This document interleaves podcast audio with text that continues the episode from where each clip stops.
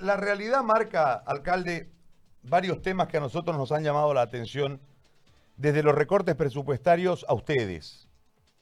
Esto los deja sin maniobra de acción, pero además les atribuyen ciertas responsabilidades a los gobiernos territoriales en el manejo de la pandemia, pero les recortan plata. A esto tenemos que sumarle que las medidas no son claras y las postergaciones con promesas a futuro continúan. Ya llegarán los test, ya llegarán las camas de terapia intensiva, ya llegará lo uno, ya llegará lo otro.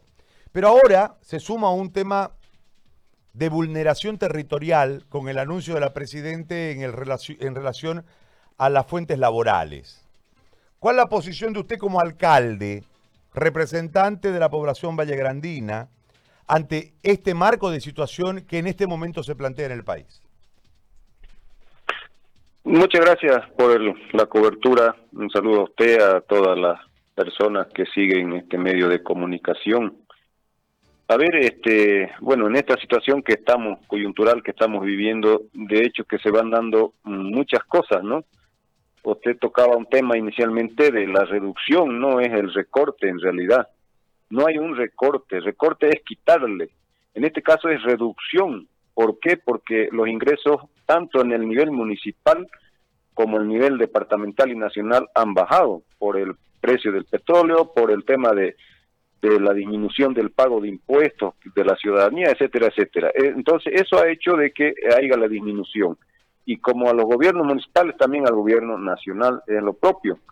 Eh, a ver, yo veo el tema de la del, del, mensaje que da la presidenta ayer como Día del Trabajador, en el sentido de ir eh, agarrando varios varios temas que bueno yo no lo tengo claro sinceramente si va a hacerlo directamente el gobierno nacional si es así Estoy de acuerdo con el comentario que hace usted en el sentido de decir eh, vulnerar las autonomías municipales, etcétera, etcétera. Pero si es vía gobiernos municipales, yo creo que no está errada la figura esta. Y espero que realmente sea así, de que la inversión que se va a hacer tanto en refacción de hospitales, de calles, de alcantarillado y toda la oferta que se ha hecho, la recuperación del aparato productivo, agropecuario, si va en coordinación con los gobiernos municipales, que somos los que conocemos la realidad de nuestros territorios, no lo veo errada la ah, situación porque eh, realmente estamos necesitando, estamos necesitando de que haya fuentes de empleo, de que haya la reactivación. Nosotros estamos trabajando nuestro propio plan a través del COEN de reactivación económica de nuestro municipio con nuestros recursos y si a esto se suma pues recursos nacionales, oiga, bienvenido. Pero, como le decía, eh, creo que toda acción tiene que venir vía eh, las instancias que somos los gobiernos municipales para recuperar, para reactivarnos económicamente. Entonces, eh, todas estas medidas, si vienen por esa vía, creo que es lo más acertado. Pero si es directamente desde el gobierno nacional, y aquí yo me voy a abocar a lo que se hacía antes, me refiero al anterior gobierno nacional, al, fin y al cabo ya era eh, un presidente y era un alcalde mayor, parecía que él es el que ejecutaba, el que inauguraba y todas esas cosas. Creo que esas cosas no deben darse ya. Y espero yo que eh, la decisión que se tome, que no lo tengo claro y lo vuelvo a decir, sea en coordinación con las instancias locales de los diferentes territorios. Ahora, el, el antecedente marca que ustedes los han sacado de las competencias, ¿no? Es decir, eh, la, crisis sanitaria la han centralizado. A ustedes lo han saltado en este tiempo eh, como a zanja, todos los días. Entonces, eh, yo desde ese marco se lo planteo. ¿Qué le hace suponer a usted que van a entrar en coordinación con ustedes? Porque usted me habla de que se justifica entonces que no les den plata pero sin embargo no hay ninguna reducción en el aparato estatal, que son 3 mil millones de los 46 mil millones que tiene eh, presupuestado el Estado. El presupuesto general del Estado aprobado en septiembre del año pasado se está ejecutando. Tenemos en este momento una sumatoria de días, cuarenta y pico días, donde las subvenciones no se están dando. Es decir, no hay subvención a los hidrocarburos porque no se está conduciendo, no, no, hay, no hay movimiento, no hay eh, desayuno escolar, no hay lo uno, no hay lo otro, hay una devolución de bonos, un sistema productivo cayendo, los municipios dicen, nos han hecho un recorte del 85%, y usted me señala que si la presidencia quiere hacer las obras municipales, que las haga. Entonces, váyanse a su casa ustedes, pues los alcaldes y quedemos todos dependiendo del gobierno central, ¿le parece? A ver, eh, si me disculpa, yo no he dicho de que los ejecute el gobierno nacional, más bien debe ser al revés, vía instancias locales. Las instancias locales somos nosotros, los gobiernos municipales. Yo le mencionaba lo que ocurrió la anterior gestión que no debe repetirse nunca más en la historia de Bolivia, que le decía que el presidente era presidente de todos los bolivianos, para pero al mismo tiempo, para mí, mi punto de vista de mí, era un alcalde mayor que él era el que ejecutaba, el que inauguraba y el que entregaba. No debe darse nuevamente eso en Bolivia. Y por eso es lo que le manifestaba de que esta propuesta que lanza el presidente debe ir en concordancia y en coordinación con lo que son las instancias locales. Somos los gobiernos municipales los que vemos, los que conocemos y eh, necesitamos dar respuestas a la gente del, lugar más cercano a la población, somos los gobiernos municipales. Yo estoy plenamente de acuerdo en su definición, pero la Presidenta ayer ha manifestado que su plan de empleo está relacionado a trabajar directamente en construcciones que le corresponden a las atribuciones y responsabilidades de los municipios. Entonces, por eso es que le planteo la pregunta desde esa perspectiva. Es decir, la presidenta no ha dado un, mensaje diciendo entraremos en coordinación, no, haremos esto para reactivar 600 mil empleos desde la construcción y ha enumerado lo que va a construir, que es tarea netamente de ustedes. Por eso le preguntaba desde esa perspectiva. O sea, yo veo una vulneración a ustedes. Exactamente, y es lo que le acabo de mencionar. Pero lo que hay que esperar aún es que si bien ha dicho que se va a hacer eso, no ha dicho cómo se lo va a hacer. Y ahí es lo que vamos a esperar los gobiernos municipales, que sea pues a través de las instancias locales, somos nosotros los gobiernos municipales, ¿no es cierto? ¿Y cómo, cómo, cómo ha, manejado usted que justifica los recortes presupuestarios, eh, la administración de su plan operativo sin recursos? A ver, eh, mire, cada situación de cada gobierno municipal eh, es realmente diferente la una a la otra, aunque seamos municipios colindantes. ¿Por qué? Porque las administraciones son totalmente diferentes. Nosotros eh, tuvimos los saldos de caja y banco por algunos proyectos no concluidos en la gestión pasada y bueno, esos arrastres hace de que tengamos pues estos saldos de caja y banco o, en términos sencillos decir eh, recursos que sobraron en la gestión pasada que lo transferimos para este año. Entonces, de ahí tenemos, como gobierno municipal le hablo, tenemos algunos recursos que nos va a dar por lo menos unos, tal vez dos o tres meses más. Puede ser, es la situación nuestra, no la de otros municipios. Sin embargo, hay otros municipios que de verdad no han tenido ese arrastre de saldos de caja y banco y lamentablemente no tienen liquidez en este momento. Yo hice parte, le comentó del, del grupo de alcaldes que hemos ido a la ciudad de La Paz a reunirnos con el ministro, precisamente para analizar estos temas con el Ministerio de Economía, ¿no? Precisamente para analizar esta temática, esta problemática. Y la verdad es que eh, la iliquidez que, que, se está teniendo es fuerte. O sea, yo le decía, no hemos tenido recortes, lo que, tomo, lo que tenemos son disminuciones de recursos por la, por la baja de ingresos.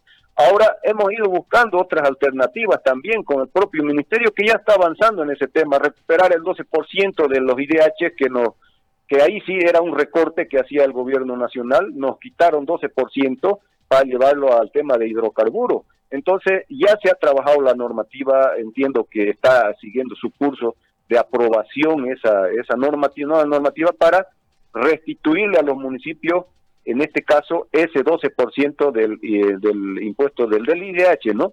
Y otras alternativas también que hemos ido buscando, como el hecho del 25% de gastos de funcionamiento, por ejemplo, de que nos permite la norma puede subir al 50% que también están trabajando la normativa. ¿Y esto por qué? Porque al fin y al cabo los propios decretos mencionan de que no se puede retirar funcionarios, que se podría haber hecho porque no hay actividad normal en algunos municipios, en otros somos con los funcionarios, estamos asumiendo esta, este trabajo de, de, desinfecciones, el trabajo de los controles, todas esas cosas, está eh, asumiendo el personal de los gobiernos municipales y en todos los municipios ha ocurrido lo mismo. Entonces, al no poder eh, disminuir el número de personal, se nos está haciendo de que podemos tener problemas a futuro de pasarnos del 25% de gastos operativos o de funcionamiento. Por eso es que se estaba trabajando la norma, flexibilizando hasta fin de año, de que este, podamos eh, eh, destinar hasta el 50% de eh, los, los recursos. Entonces, como lo verá, hemos ido buscando alternativas, de hecho de que hay lentitud, eso sí noto yo lentitud en muchas, muchos aspectos y debe darse celeridad en eh, varios temas para poder atender esta pandemia.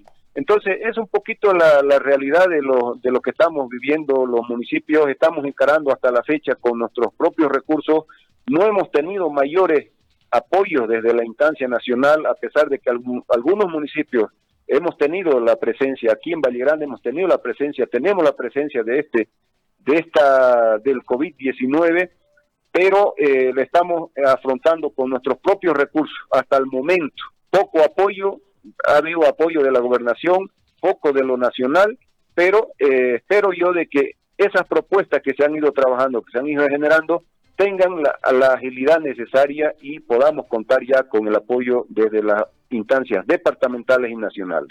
Alcalde, desde, desde el último que usted tocaba relacionado al, al tratamiento de la pandemia y del COVID-19 con recursos propios y con apoyo del gobierno departamental y la ausencia de apoyo del gobierno nacional. Eh, ¿Cómo está el tratamiento en Valle Grande del COVID-19? Bueno, le comentaba, inicialmente tuvimos, eh, fueron, fuimos del, creo que el segundo municipio, si mal no me recuerdo, del departamento de Santa Cruz que tuvimos presencia del problema aquí en Valle Grande.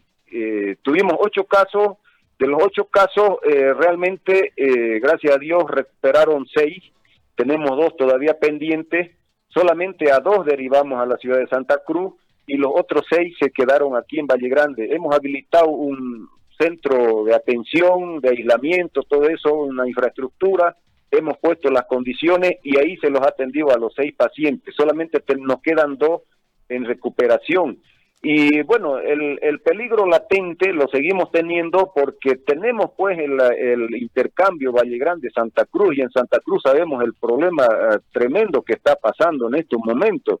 O sea, ese ese eh, relacionamiento que tenemos de comercio más que todo, de aquí llevamos productos eh, para la canasta familiar de allá y de allá nos conseguimos los víveres eh, para el consumo también de aquí, entonces es un peligro latente que eh, esperamos, ojalá Dios quiera, no, no se dé, pero eh, es un peligro que siempre lo estamos viviendo y que, en cualquier momento, ojalá no se dé, va, puede darse como está llegando a otros municipios. Ahora, lo que nosotros estamos, hemos hecho nuestro plan de, contener el avance de esta, de esta pandemia, precisamente pues es a través del COEN con diferentes comisiones, hay las comisiones de desinfección, tenemos la comisión de post-desastre que venimos trabajando, encabezados por personal del gobierno municipal, en las comisiones de desarrollo productivo, por ejemplo, que ya eh, nos van a presentar, entiendo, el lunes, eh, su planificación de reactivación también del aparato productivo y en función a eso pues se requiere una, una un redireccionamiento de lo que es nuestro POA, no, o sea, no va, no vamos a poder ejecutar lo que teníamos previsto, porque ya con autorización del Consejo y los decretos y las leyes que se han ido sacando a nivel local y a nivel nacional, precisamente estamos utilizando ya recursos que han sido destinados inicialmente dentro de nuestro POA para otras actividades, pero ya hemos ido echando mano de algunas actividades que vemos que no van a ser posible su desarrollo, entonces estamos destinándolo a lo que es este tema de la pandemia. Ahora, le hago una consulta. Después de los positivos, que hoy tienen solo dos, eh, ¿no han habido más positivos? ¿Y cómo han trabajado el tema de los sospechosos y eh, eh, el tema de las pruebas? ¿Cuántas pruebas han hecho? ¿Cuántos test han hecho? ¿Cómo lo han manejado para y cuánto tiempo que llevan sin positivos? Bueno, eh, le decía, ellos le llaman el silencio epidemiológico cuando no hay casos eh, declarados positivos. Nosotros hemos tenido en el mes de marzo ya el primer brote que tuvimos, según los cálculos que hacen y los protocolos que maneja el personal de salud, hemos pasado ya, como decir, hemos pasado una lección ya, la lección, y pasamos bien porque no hubo mayor incremento en el tiempo que deberían aumentar, no se aumentó, quiere decir que se paró se ha hecho el seguimiento correspondiente a todos los contactos que se ha tenido, se han sacado alrededor de más de 30 muestras de algunos posibles casos eh, sospechosos y eh, gracias a Dios han salido negativos. Entonces, de primer brote prácticamente ya no habría posibilidad de eh, infectado. Lo que sí le decía, tenemos latente e inminente el peligro es por el contacto cotidiano que estamos haciendo con el departamento de Santa Cruz, con la ciudad capital, o los productos que transportamos desde Valle Grande y también de lo que nos proveemos desde Santa Cruz. Entonces, y ese tema nos ha ido obligando a tomar otras medidas como tener puntos de control a la llegada por los diferentes puntos que tenemos ingreso y salida de Valle Grande, las desinfecciones correspondientes, el seguimiento de las personas que de manera, eh, podríamos decir, no informada han estado llegando, se ha hecho barrido de todo el área urbana, identificando qué personas llegaron, no se, no se eh, notificaron. Entonces, todo ese trabajo que se viene haciendo en coordinación con salud, eh, creo yo que es lo que nos está permitiendo hasta el momento poder este, haber parado esta pandemia aquí en nuestro municipio, el control que se tiene que hacer en los mercados. Y créame que no es fácil lo que pasa en otros pueblos, lo que se ve en los otros lugares, también aquí es, lo mismo, es costoso con la población que no le entiende, que no comprende, a veces eh, no apoya y ahí tiene que estar la autoridad para, bueno, pues este, hacer cumplir las normativas. En los últimos días, después del primer brote que hubo, eh, ahí sí un poco se lo tomó en serio ya la población, eh, alguna parte de la población, y bueno, apoyaron, acataron, y creo que los acatamientos aquí a partir del mediodía casi son totales lo que tenemos dificultades en la mañana cuando la, la población se moviliza, pero eh, creo que hay un esfuerzo de la mayoría de la población en Qatar, sin embargo ya también está un poquito alargándose este tema y eso un poquito genera cansancio en la población. Esperamos eh, llegar hasta el 10 no y tener una buena calificación, como lo ha dicho el Ministerio de Salud, nos van a catalogar a los municipios en qué categoría estamos para, según eso, flexibilizar algunos algunas áreas. Estamos en este momento también trabajando en la capacitación de diferentes sectores, especialmente el gastronómico, eh, cuáles son las condiciones que deben, deben requerir, eh, que deben tener para prestar el servicio, se están adecuando ya, estamos capacitando precisamente a ese grupo de personas que hacen el servicio a Santa Cruz, Valle Grande, eh, para que tomen todas las medidas precautorias y lleven todos los, los mecanismos de bioseguridad y vamos a seguir eh, desde el próximo lunes nuevamente en la capacitación a todos los rubros que tenemos para que la gente se vaya preparando y volvamos ya a la actividad cotidiana, pero con todas las medidas de seguridad. Eh, eso es lo que estamos haciendo. Eh, tenemos algunas dificultades en algunas zonas que de manera de manera, le podría decir, inconsulta tal vez han hecho el cierre de sus comunidades, pero bueno, eso al fin y al cabo también perjudica yo creo que lo que tenemos que hacer es capacitarnos, estarnos, estar preparados, manejar todos los, mecanismos de bioseguridad para que sigamos haciendo las actividades cotidianas sin poner en riesgo y peligro a la ciudadanía. Le agradezco mucho, alcalde, por este contacto y por la información. Muy amable, gracias. Gracias a usted y a todo el equipo que conforma este medio de comunicación, bueno, llevando la información a las diferentes partes de Bolivia y seguramente afuera también. Muchas gracias. Gracias a usted. El alcalde de Valle Grande, Castro Romero, es verdad, han entrado en un silencio epidemiológico y me llama la atención algo que debería ser, deberíamos buscarle mayor detalle. La relación del comercio Santa Cruz Valle Grande y los valles, ¿no? Y los valles. Y los valles en realidad implica una una peligrosidad que, según lo que dice eh, el alcalde, están manejando.